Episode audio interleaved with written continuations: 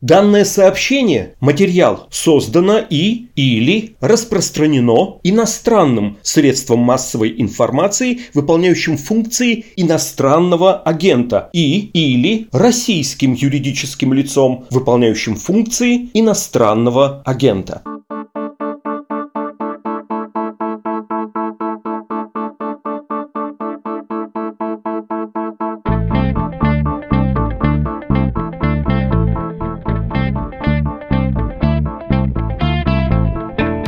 Здравствуйте, вы включили «Что случилось?» подкаст о новостях, которые долго остаются важными. У микрофона Владислав Горин. Как я там сказал, долго остаются важными? Так вот, важно и даже тревожно. Президент Турции Раджеп Таип Эрдоган объявил о высылке послов Канады, Германии, Франции, Финляндии, Дании, Нидерландов, Норвегии, Швеции и Новой Зеландии. Всего 10 западных послов. А нет, не тревожно и не объявил. Он потом свое заявление отозвал. И все это вроде как связано с произошедшим много лет назад выступлением оппозиции, акции, которые Анкара называет мятежом, но официальная риторика в данном случае — лукавство. А что тогда случилось? И как это связано с выборами оппозиции? И что там с турецким авторитаризмом, имеющим такие общие, почти братские черты с другим, находящимся по другую сторону Черного моря порядком? Это нам сейчас объяснит эксперт по Турции Российского совета по международным делам Тимур Ахметов. Здравствуйте, Тимур. Здравствуйте. Медуза писала и говорила про гюленовский мятеж, про автократию Эрдогана, про оппозицию в Турции, но мне кажется, что слушатель вовсе не обязан тотально читать э, все наше издание и держать в голове массу информации, в том числе касающейся не самой родной ему страны. Так что я предлагаю вернуться, может быть, на несколько лет назад и, воспользовавшись поводом с несостоявшимся отзывом послов, рассказать про контекст, про то, что случилось с гюленовским мятежом, говоря языком официальной Анкары, и как это сейчас официально подается, чем так нагрешили послы? Ну, если начать с гуленовского мятежа, то вообще стоит напомнить то, что сам Гулен, Фетулла Гюлен, он был ближайшим соратником Эрдогана, начиная с 90-х годов. А после того, как партия Эрдогана пришла к власти в начале 2000-х, они стали практически партнерами во власти. Эрдоган распределял ресурсы, отдавал какие-то вещи на усмотрение сторонников э, Гюлена.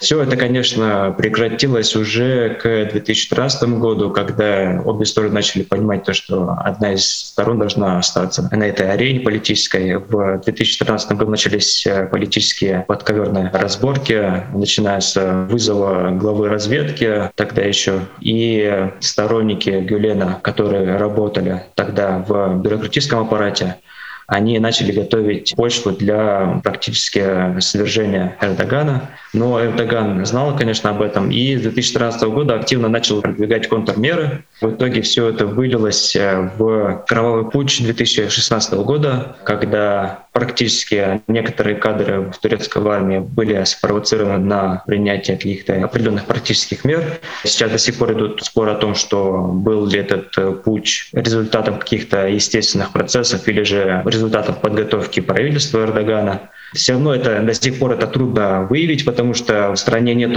политических условий для того, чтобы расследовать это беспристрастно, объективно. Была попытка в парламенте страны создать комиссию, но у комиссии, во-первых, не было достаточно привилегий для того, чтобы расспрашивать высокопоставленных чиновников, которые как бы могли иметь причастность к событиям путча и другим фактором, мешающим расследованию, был то, что другие политические силы были ну, изначально скептически настроены на результаты этой комиссии. Что касается заявления 10 послов, то это относится к деятельности правозащитника Османа Кавала, который всю свою жизнь практически занимался филантропической деятельностью, спонсировал какие-то социальные проекты, в итоге его в одно время обвиняли в организации протестов в Гези в 2013 году, но в 2020 году, если я не ошибаюсь, его оправдали по всем обвинениям. Но в то же время власти вынесли решение его арестовать по подозрению в участии и практически подготовке того самого путча. Сейчас сам Осман Кавалла находится под стражей, хотя до сих пор все те обвинения, которые ему предъявляются, остаются недоказанными. И несмотря на то, что обвинения сами имеют под собой очень слабую доказательную почву, сам человек находится под стражей уже практически более двух лет. И именно это обстоятельство побудило западных дипломатов призвать турецкие власти освободить из-под стражи Кавала. Они не призывали к тому, чтобы его как-то оправдать, а лишь призывали к тому, чтобы человек имел возможность э, доказать свою непричастность, невинность, не находясь под стражей. Про Гюлена, если вернуться немножко назад, опять же, если кто-то забыл, действительно были близкие отношения с Эрдоганом, и западная пресса любила писать про вот такой феномен этого проповедника, когда он и одновременно переизобретает ислам в более светском ключе, больше связанном с образованием, и одновременно постулирует такой неоосманизм, новое влияние, в том числе культурное, интеллектуальное Турции в исламском мире. И потом произошел вот этот конфликт, и сейчас Гюлен живет в Соединенных Штатах. Я хотел у вас уточнить, э, насколько то, что произошло в 2016 году, до сих пор актуальная угроза для Эрдогана. Она насколько это все жупел э, и такой бренд всего плохого по типу российских проклятых 90-х? Ну, события 2016 года, они имеют до сих пор отголоски в Турции в политическом контексте, но реальная угроза скорее для Эрдогана исходит из э, того факта, что представители, бывшие соратники и текущие соратники Юлена они имеют э, прямой диалог э, с властными кругами в США, прежде всего. Как мы знаем, долгое время Эрдоган пользовался лоббистскими услугами сети Гюлена в США и тем самым как-то пытался повлиять на американскую политику. После разрыва отношений между Гюленом и Эрдоганом, Эрдоган как-то начал выстраивать свои лоббистские структуры в США, но, как мы видим, его усилия не дали результата до сих пор, и поэтому сейчас все властные круги в Америке они предпочитают иметь дело с Гюленом, и поэтому Гюлен через этот канал может до сих пор оказывать влияние на внутреннюю политику в Турцию. В самой Турции, как мне кажется, никакого влияния уже не осталось. В этом плане для Эрдогана нету фактической угрозы. Но, с другой стороны, угроза состоит в том, что своими усилиями вычистить все бюрократические органы, там, включая суды, армию, гражданский персонал, привело к тому, что Эрдоган вынужден приводить на места своих сторонников, и поэтому тут принцип тот, что лояльность стала превыше профессионализма, и поэтому сейчас вся государственная политика, она скорее хромает из-за того, что на местах сейчас люди недостаточно профессиональны и как бы не могут объективно оценивать текущую ситуацию в стране. И поэтому для них главным принципом является доказать свою приверженность текущему режиму политическому, текущему руководству. И поэтому принимаются решения не совсем целесообразные.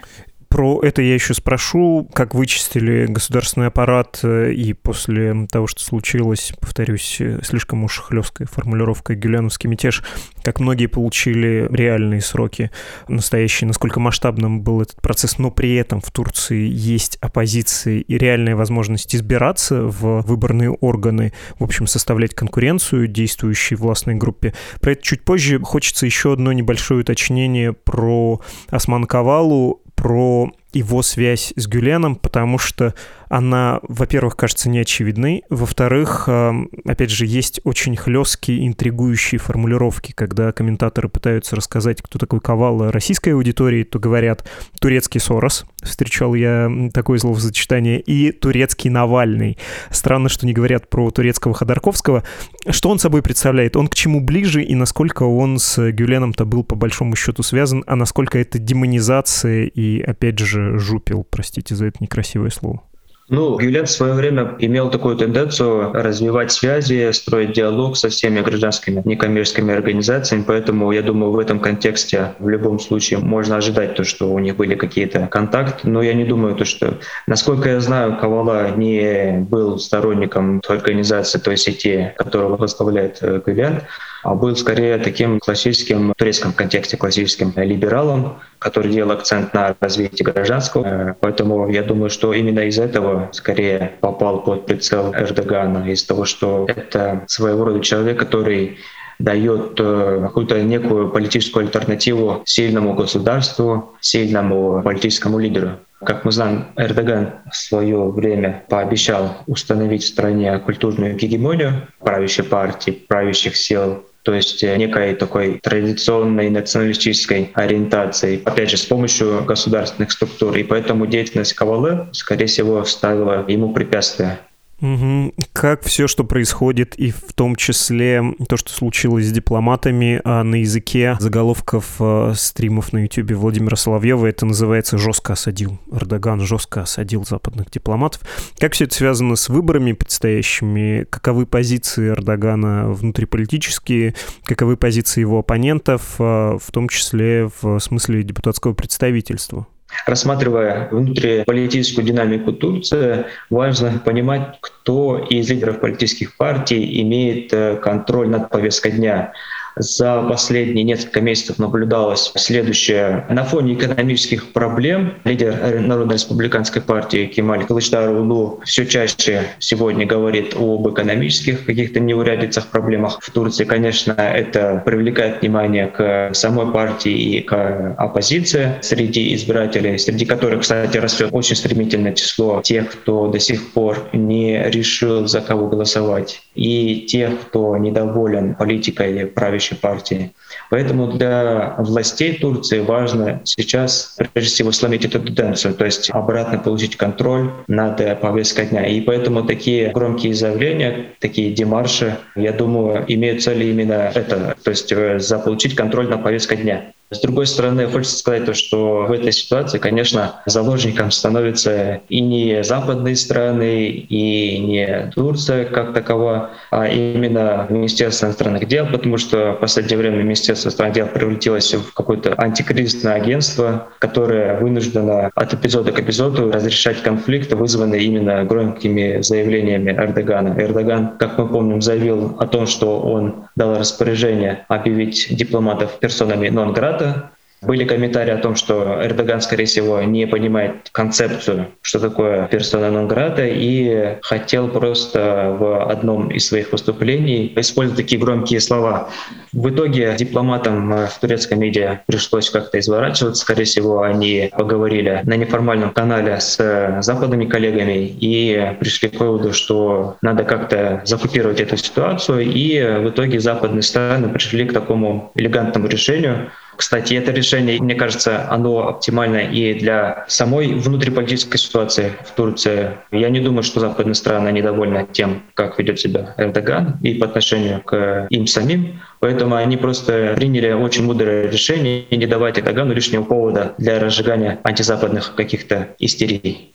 Они сказали, что привержены Венской конвенции, ну, то есть э, дипломаты не могут вмешиваться по букве этой конвенции в внутриполитические дела, и Эрдоган сказал, да, вот вы усвоили урок, и всех это устроило.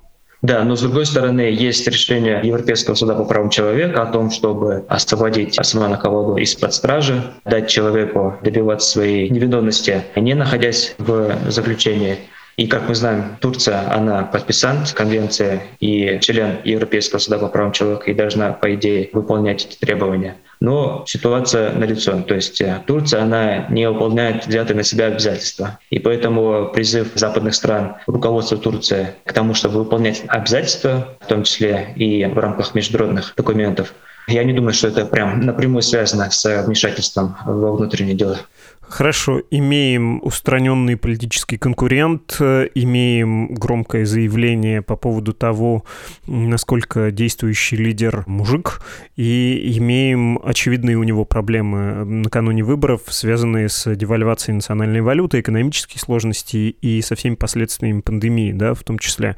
Тут, наверное, нужно объяснить что-то про турецкий авторитаризм, точнее, про режим власти Эрдогана по шкале путинизма, какой в Турции сейчас год. Это где-то 2011 год, и как в этой системе уживаются одновременно и сроки, скорее всего, политически мотивированные для оппозиционеров, для людей, которые выступали в сколько-то открытой форме против действующей власти, и одновременно широкая представленность оппозиции в парламенте, в общем, не иллюзорная возможность этой самой оппозиции взять и победить на выборах. Э, я думаю, что надо тут начать говорить о турецкой версии неолиберализма. Начиная с 80-х годов в Турции были начаты меры по реформированию национальной экономики, в том числе и по резкой реформации экономических устоев Турции и ориентирование Турции в сторону более экспортной экономики. При этом Турция, начиная с 2000 годов, глубже начинает входить в структуру глобального капитала. Деньги, которые крутились на то время,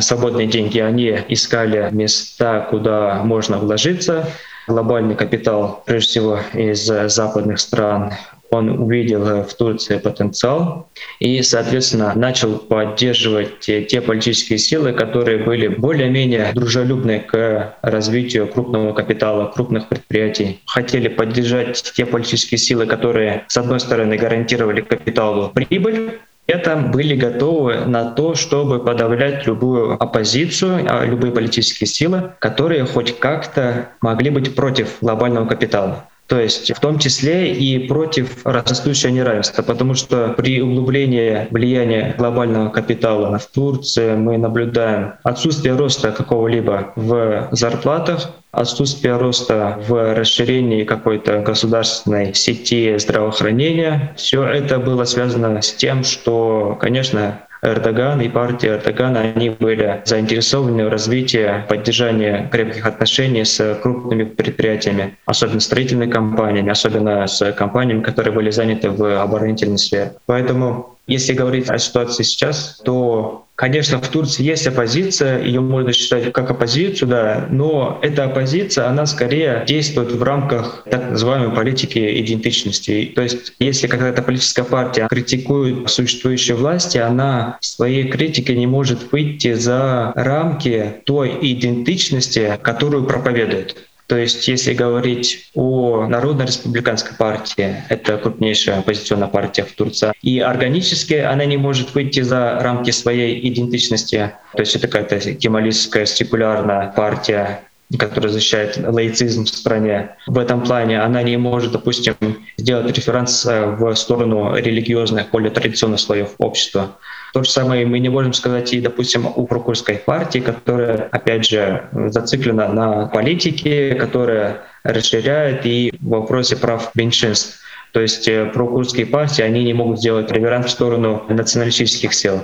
То есть э, сейчас оппозиция в Турции есть, но она не может развить свой потенциал именно из-за того, что в Турции вся политика, вся внутренняя политика, она идет по рельсам именно общественных разделений, разделений по принципу идентичности. Эти разделения идут и по горизонтали, и по вертикали. То есть если вот брать Турцию, можно говорить тут и о разделении общества и на курдов, и на турков, и на каких-то на других национальных меньшинств, или на сторонников лаицизма и сторонников более выявленной роли религии в общественной жизни и сторонников более глубокой интеграции Турции в мир, и сторонников более такой островковости Турции, более ее изолированности. То есть в этом плане Турция, она страдает от сильного и глубокого общественного разделения, но при этом институционально в Турции сохраняется оппозиция, сохраняется и гражданское общество, ну, скорее в подвешенном состоянии авторитаризм, он такой предельно электоральный в вашей трактовке, и, в принципе, Эрдогана можно победить на выборах просто некому. Правильно я вас понял? Вся приверженность Эрдогана сводится к тому, что он говорит, как надо провести выборы, и народ мне даст мандат на следующие шесть лет. То есть что происходит между этими промежутками в плане развития демократического процесса, его не интересует, потому что для него главный критерий — это 50% плюс один голос. Или же большинство там в зависимости от того, кто выступает его оппонентом.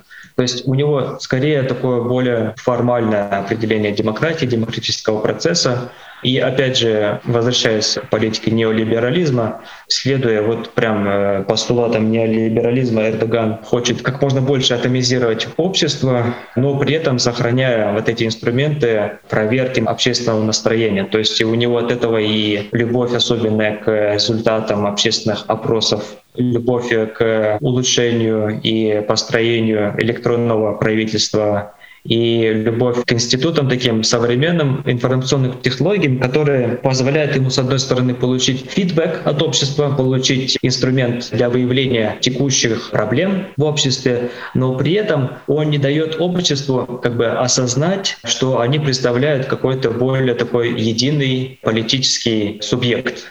Поэтому все, что для Эрдогана полезно, он делает посредством вот новых технологий, каких-то непрямых демократических процедур. Да, и в этом плане вот развитие авторитаризма в Турции идет в сторону неолиберального симбиоза.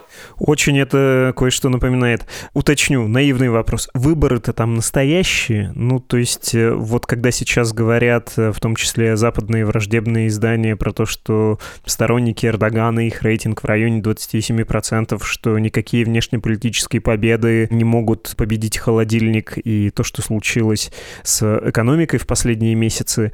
Означает ли это, что придя на избирательные участки, в теории избиратели могут выбрать какую-то другую силу, другого человека, избрать на пост главы государства, и это сработает? В теории это выглядит так, но нужно учитывать, что в Турции конкурентное поле не развито или не повернуто в сторону оппозиции. То есть нет равных условий оппозиции и правительства. Правительство пользуется и непропорциональным влиянием СМИ, у правящей власти большое влияние в бюрократии, и в плане того, что Эрдоган до сих пор как-то пытается влиять на повестку. При этом, если заметить, если происходила предвыборная кампания последние, наверное, 10-8 лет, то видно то, что перед выборами правящие власти, они пытаются создать искусственную повестку, создать условия, при которых электорат может иметь какие-то опасения за стабильность в стране. То есть создает искусственную опасность для того, чтобы сконсолидировать поддержку и повлиять на людей, которые не совсем определились со своим выбором.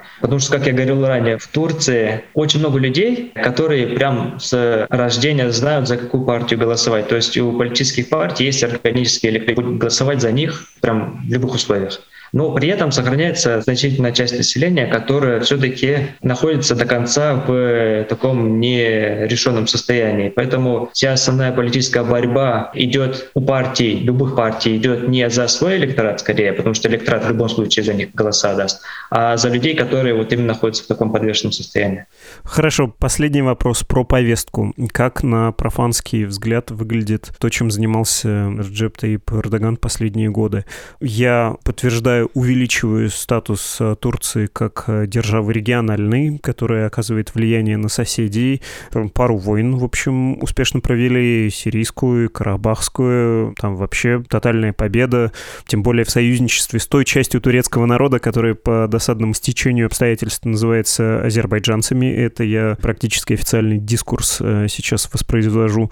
При этом есть, да, аргумент обратный, что нам это немножко не по силам, не по возможностям возможностям. Экономически Турция слишком слаба для того, чтобы такие международные амбиции демонстрировать, но и деваться нам некуда. В Европу нас не взяли. Мы сколько лет уже топчемся на входе в Европейский Союз. Насколько эта повестка, ну, во-первых, отражает действительность, насколько она профанская, насколько объективно существующая, во-вторых, насколько на ней еще можно ехать, насколько вот этот комплекс э, представлений и предложений обществу актуален, а насколько тренд э, нисходящий вещи. Ну, то есть перестает ли эта точка зрения пользоваться успехом у избирателей? Вы знаете, турецкая нация, турецкое общество, оно достаточно молодое в рамках исторического развития, поэтому до сих пор я думаю, что они воспринимают себя как э, люди, которые считают себя наследниками имперского прошлого. Поэтому тут можно говорить о э, так называемом постимперском синдроме, когда люди, будучи достаточно региональной державы, до сих пор ощущают какую-то необходимость в утверждении какой-то части своей идентичности. Для них турок — это тот человек, да, нация, которая контролировала практически пол Европы, не говоря уже о половине Ближнего Востока. И поэтому любая тема, связанная с какой-то более-менее активных шагах во внешней политике Турции в ближайших регионах, всегда вызывает у них положительные эмоции. Но при этом политика властей последних 10 лет вызвала в стране очень много проблем. Начиная от беженцев сирийских, проблема, которая появилась в результате того, что Турция активно вмешалась в гражданскую войну в Сирии, в соседнем государстве. И кончая тем, что западные страны не впускают Турцию до сих пор в Европейский Союз, и более того, вынуждают Турцию идти на такой не совсем внешне хороший сговор, в рамках которых Турция сохраняет у себя этих же беженцев, да, и за это ей Европа платит деньги. То есть в обмен на какие-то деньги Турция оставляет у себя беженцев, которых многие в Турции воспринимают как большое экономическое бремя. Тем более в условиях экономических неурядиц в стране и в мире. Поэтому тут какой-то диссонанс у большинства турков возникает в голове. И когда, допустим, Эрдоган говорит о каких-то в Сирию, враг, то у турков первая мысль, которая появляется в голове, она связана с тем, что а придут ли новые беженцы? А какие еще проблемы у нас будут? То есть как это все повлияет на мой карман? Или как это все повлияет на рост цен? То есть в этом плане я думаю, что потенциал вот именно каких-то внешнеэкономических авантюр в плане выигрыша каких-то дополнительных внутриполитических очков, он исчерпан, но не до конца. Мы знаем то, что Эрдоган не такой простой политик. Он э, может найти способ э, добиться роста поддержки в стране в любых условиях. Самый последний вопрос. На что нам сейчас смотреть, чтобы понять, в какой форме политический режим Эрдогана находится, какая ближайшая дата и что в преддверии этой даты, на что надо обращать внимание, ну, поскольку чрезвычайно все-таки интересно следить за всем этим, и есть некоторые параллели с нашим Отечеством. Как известно, в Турции в 2023 году намечаются выборы. Многие наблюдатели указывают на то, что Эрдоган, скорее всего, на фоне экономических проблем не будет дожидаться до выборов и объявит о досрочных выборах. Парламентские выборы, простите, что перебиваю. Парламентские и президентские. То есть у Эрдогана сейчас главная проблема удержать экономическую ситуацию в стране в том масштабе, в котором он бы мог бы дотянуть до 2023 года. До сегодняшнего дня он заявлял о том, что он не намерен объявлять досрочных выборов, но при этом мы видим, потому что, допустим, он сейчас находится в политическом союзе с националистами, мы видим то, что его политическое влияние постепенно падает. Но именно в этих условиях у Эрдогана появляется соблазн нарастить свое влияние именно какими-то внешнеполитическими авантюрами. Вот каких-то определенных дат я сейчас э, не могу назвать. Скорее всего, надо ориентироваться на местные выборы, которые могут как бы дать хоть какое-то понимание о том, насколько упала поддержка правящей партии. Опять же, и с каждым днем позиции оппозиционных партий они растут, и сейчас все говорят о популярности мэров Анкары и мэра Истамбула. То есть это люди, которые через предоставление каких-то услуг, тем, что как бы должно заниматься умное правительство, нормальное правительство, и власти, они вот э, пытаются добиться очков. И на этом фоне, конечно, Эрдоган все сильнее становится бледным. Тем более тут еще были разговоры о том, что у Эрдогана самого появились какие-то проблемы со здоровьем. Недавно если я не ошибаюсь, во время его визита в Африку Эрдоган во время выступления заснул. То есть в последнее время все чаще начали обращать на это внимание, и в западных СМИ начали говорить о возможных приемнике Эрдогана. Но сейчас что-то конкретно как бы обсуждать еще рано. У Эрдогана есть еще потенциал. И думаем, что надо будет ориентироваться непосредственно на Эрдогана. То есть Эрдоган будет продолжать формировать правила игры. Понятно. Спасибо огромное. Спасибо вам. Мы говорили с экспертом по Турции Российского совета по международным делам Тимуром Ахметовым.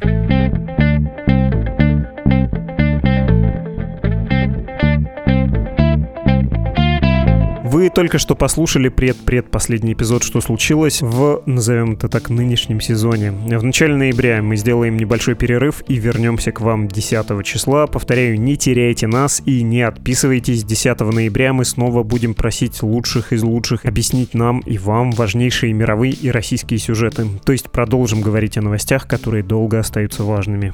В наше отсутствие можно провести ревизию. Мало ли какие-то из наших выпусков вы не успели послушать или решили отложить, да забыли. Ну так вот, самое время к ним вернуться. Также горячо рекомендую подкасты коллег по Медузе, текст недели и перцев и газа, а также с легкой ревнивой прохладцей советую вам наших бывших, то есть подкасты студии «Техника речи». Ну, так уж и быть, порекламирую их в память о том, что между нами было. Подписаться на всех вышеназванных можно на подкаст-платформах и в YouTube. Оценки, лайки и комментарии — это не только приятная вещь, но и полезная. Они подстегивают платформы продвигать наши эпизоды. Ваши деньги — предмет первой необходимости для «Медузы». Спасибо всем, кто уже жертвует средства, и тем, кто только ищет повод зайти на страничку support.meduza.io и оказать поддержку нашему изданию. До скорого! thank you